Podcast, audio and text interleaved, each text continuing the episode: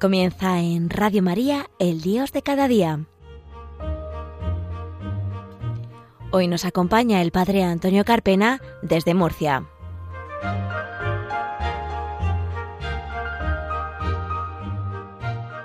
Buenos días queridos oyentes de Radio María, bienvenidos a un nuevo programa El Dios de cada día. Hoy, jueves 18 de marzo, víspera de la solemnidad de San José, las diez y media nueve y media en las Islas Canarias.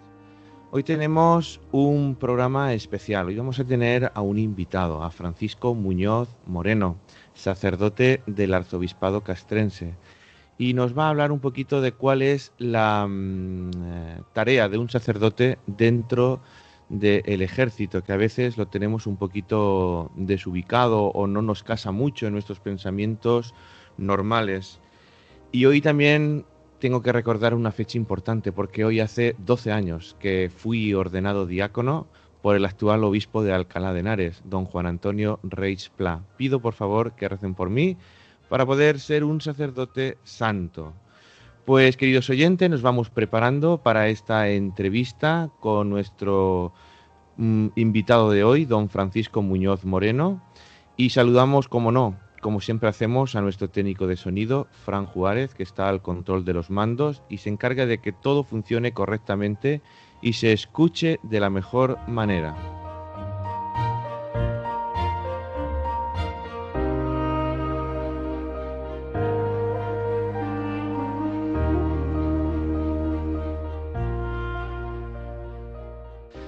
Pues Francisco Muñoz Moreno nació en el año 1957 en Ribera del Fresno, Badajoz. Terminó sus estudios de teología en el seminario de Cuenca y se ordenó de sacerdote el 9 de julio del año 1983. Él dice que le ordenó un obispo santo y sabio, profundamente humano e intelectualmente brillantísimo, llamado José Guerra Campos. Estuvo cuatro años en tres pueblos preciosos de la Sierra de Cuenca, Huélamo, Uña y Beamut, donde fue intensamente feliz.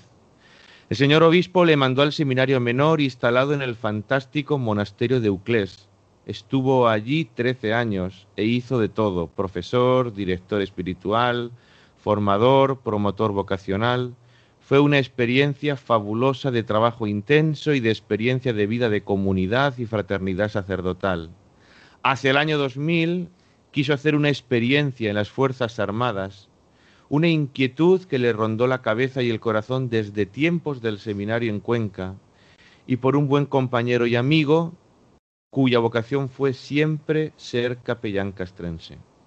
Su primer destino como sacerdote castrense fue el cuartel general de la Armada y agrupación de infantería de Marina de Madrid y otros destinos menores. Al año siguiente en el Centro de Formación de Tropa de Camposoto, San Fernando, Cádiz, y apoyo a las parroquias castrenses de Cádiz y San Fernando. Durante un tiempo, además, atendió el Hospital de San Carlos y el Arsenal de la Carraca. A los tres años estuvo en el cuartel general de la Fuerza de Maniobra en Valencia y párroco de Santo Domingo, atendiendo el Hospital Militar de Mislata y las demás unidades menores de Valencia. A los dos años fue destinado a la Brigada Paracaidista y en esta gran unidad ha estado ocho años, donde ha compartido cuatro misiones internacionales, atendiendo también durante cuatro años el servicio a la prisión militar de Alcalá Meco y a la parroquia del poblado Inta.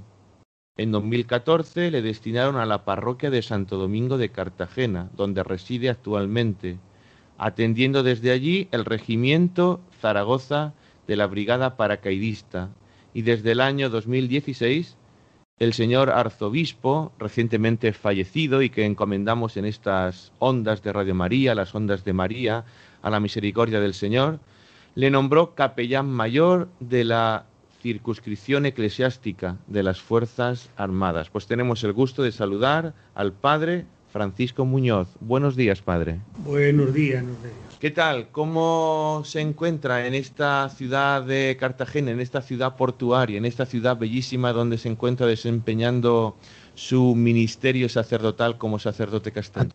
bien, la verdad es que eh, después de la experiencia en la brigada paracaidista uno se hace a la idea de que es la unidad de su vida, ¿no? Pero es verdad que yo soy cura, ¿eh? soy profundamente cura.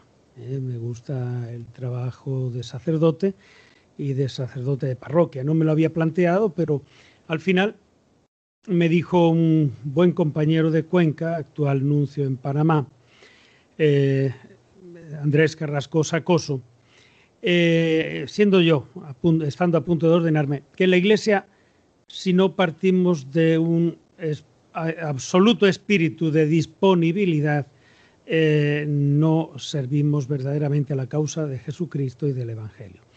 Y ciertamente es bueno en la Iglesia cambiar de eh, destino, de función, de ministerio.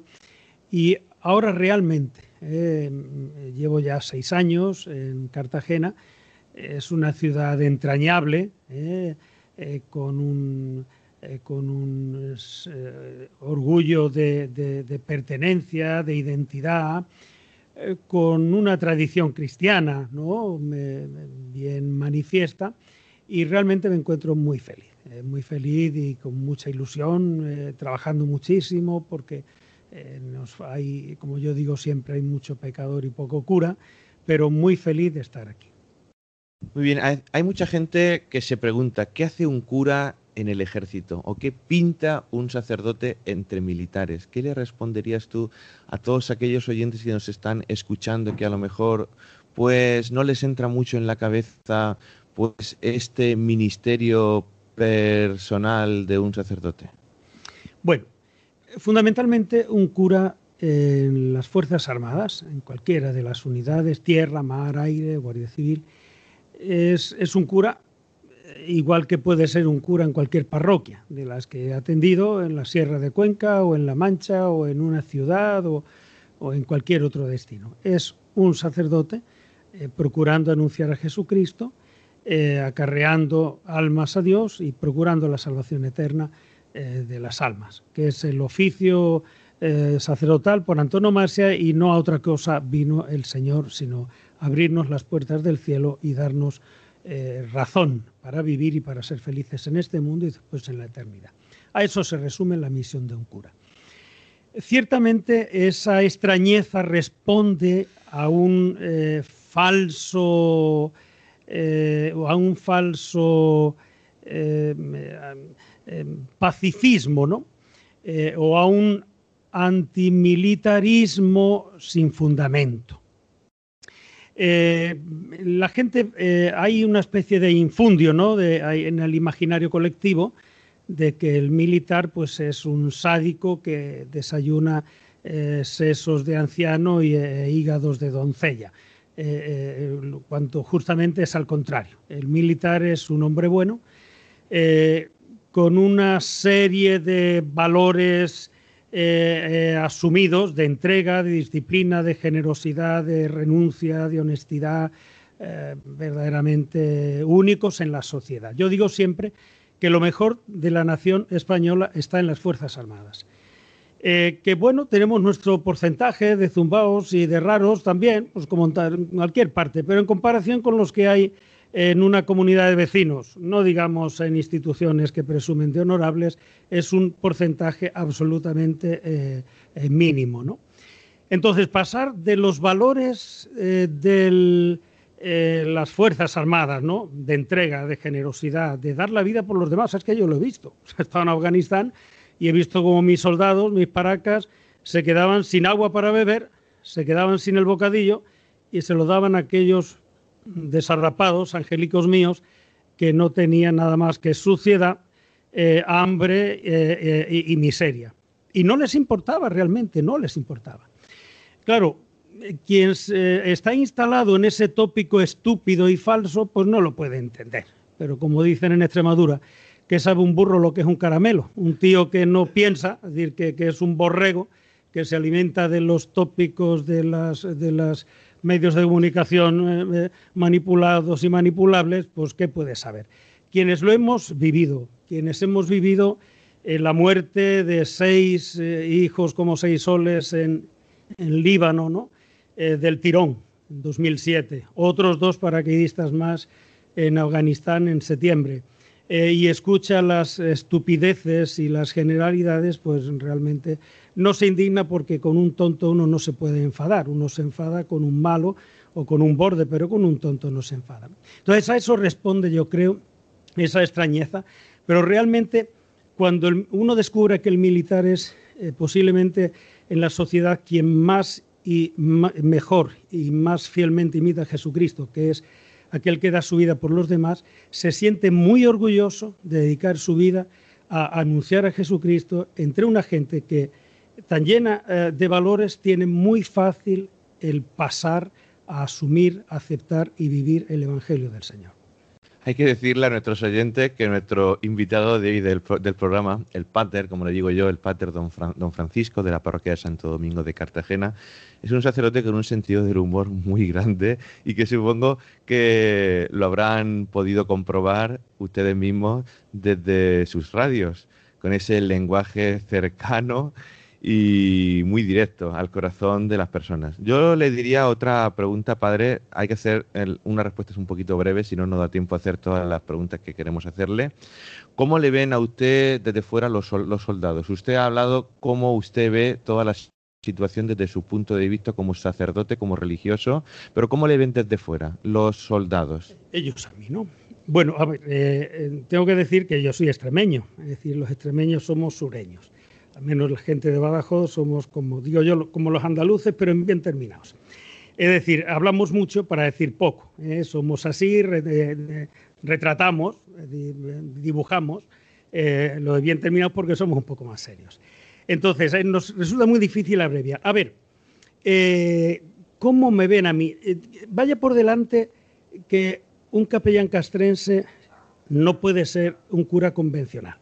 Es decir, eh, el cura castrense, el pater, es un misionero. El misionero tiene lo esencial muy claro, tiene que tener la cabeza muy bien estructurada, saber eh, tener un fundamento teológico, filosófico, histórico, en fin, las ideas muy claras. Es lo esencial. Pero en el estilo debe ser un hombre así como desgarrado, ¿no? Como eh, que no se escandalice de nada y que no se extrañe de nada, que sea capaz de comprender, de aceptar, de entender. Eh, ¿Cómo me ven? Si el, pater es un tipo que está eh, en el barro, que está a pie de obra, eh, si te ven que no eres un tipo que, que no vas por ahí de, haciendo prosélitos como, como un vil sectario del diablo, ¿no?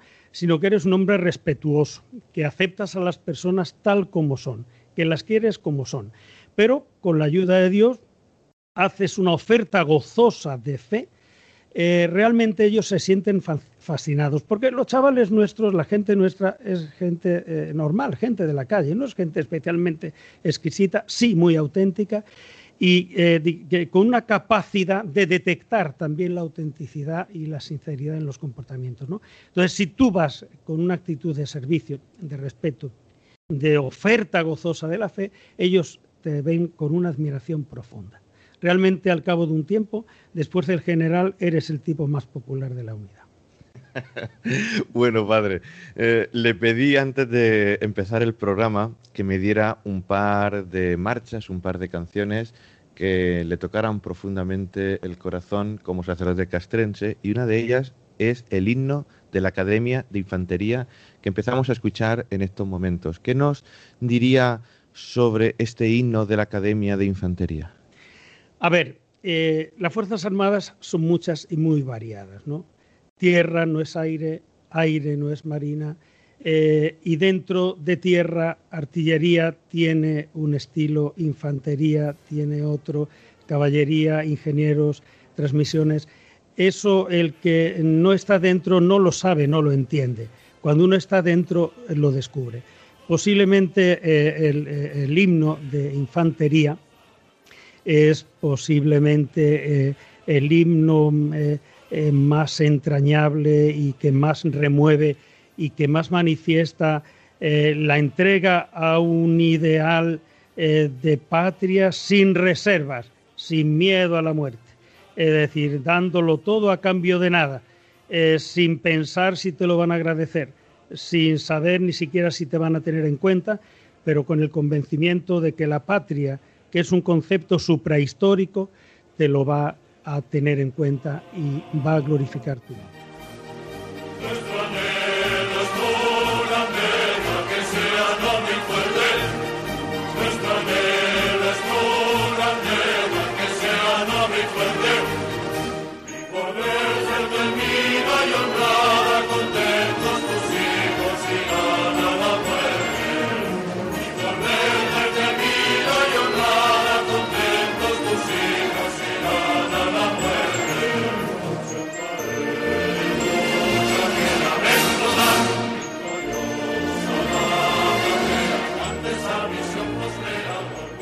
Bueno, hemos escuchado el himno de la Academia de Infantería. Yo creo que a nuestros oyentes le habrá encantado. Seguimos con esta entrevista al pater Francisco Muñoz, párroco de Santo Domingo en Cartagena, y él ha hecho referencia antes a sus misiones. Él ha estado en Afganistán, ha estado en el Líbano, ha comentado pues que en el Líbano pues murieron seis personas del destacamento, también creo que tiene alguna historieta de algún misil que tuvo, pues que el señor desvió por Afganistán y cómo han sido también, pues, sus experiencias de tirarse de un avión, de ir en submarino y también, pues, cómo es esa convivencia en esas misiones con esos, con esos militares. ¿Se vuelven más religiosos, menos religiosos cuando están fuera de sus cuarteles, cuando están en misión? ¿Cómo han sido esas misiones en Afganistán, Líbano? Y cómo ha sido pues el tirarse de un avión o ir en un submarino padre. A ver, eh, dice el refrán que nunca la fuerza moro fue buen cristiano. Y concretamente los paracaidistas con los que he estado ocho años, eh, manifestar debilidad eh, ante el peligro, pues es un poco de Mayflower y eso no le pega al paraca. Al paraca le gusta la guerra y disfruta con situaciones de peligro y de peligro real. Eh, le aburren. La primera misión de Líbano fue dura, la segunda ya era más normal y, dice, Pater, si yo sé que es esto, no vengo. Eh, porque le gusta la misión en Afganistán, donde hay un peligro real. Pero ciertamente más que el peligro de la muerte que, no, es decir, el Paraca encara la muerte pues como el legionario, pues como el español, como el militar español bien nacido, ¿no? Eh, quizá eh, lo que le da es eh, más, tiempo de reflexión, la lejanía de la familia, de los hijos pequeños, de las novias, sí que mm, les hacen pasar malos momentos y es verdad que en esa situación el pater, la, eh, realidad de Dios, la Santa Misa, eh, eh, detente, ¿no? una estampa de, la Virgen Santísima, una medalla de la Milagrosa, hay anécdotas muy curiosas, concretamente la misión de Afganistán 2012, ¿no? sí que ciertamente hay una mayor disposición para acercarse a Dios, ciertamente. ¿no?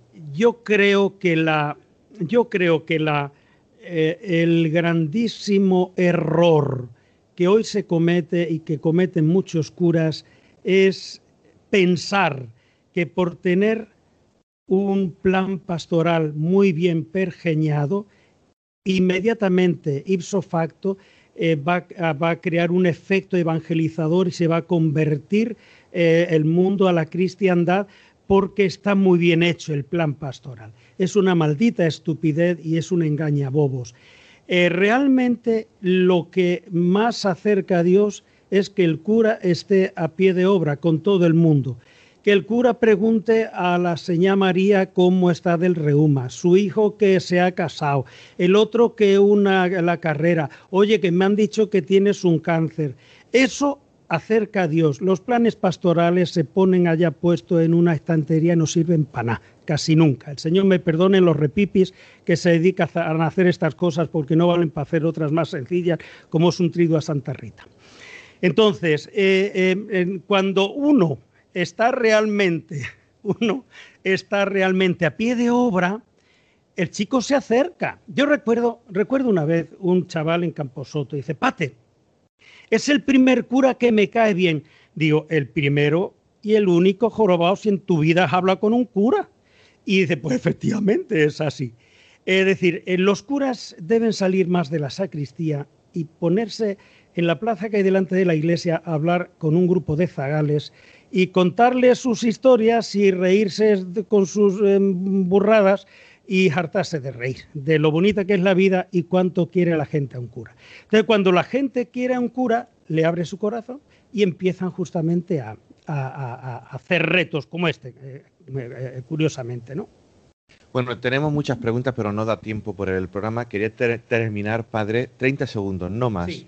Mm, acaba de morir hace poquito el arzobispo castrense, don eh, el Monseñor del Río pues quería pues que nos dijera pues cómo se siente ahora mismo el arzobispado castrense tras la muerte de su arzobispo y, cómo están funcionando. Bueno, eh, don Juan es un hombre que aportó mucho al arzobispado castrense, ¿no? Pues con sus limitaciones, como todos con las nuestras.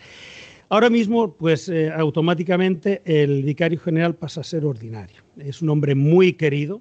Desearíamos de corazón que lo hicieran eh, obispo porque un obispo que viene de fuera no entiende esto y cuando se está entrando se tiene que ir. Entonces es bueno que fuera gente nuestra. Solamente pedimos, pedimos cada día que nos dé un obispo conforme al corazón de Dios, que sea sabio, santo y profundamente humano, como los capítulos.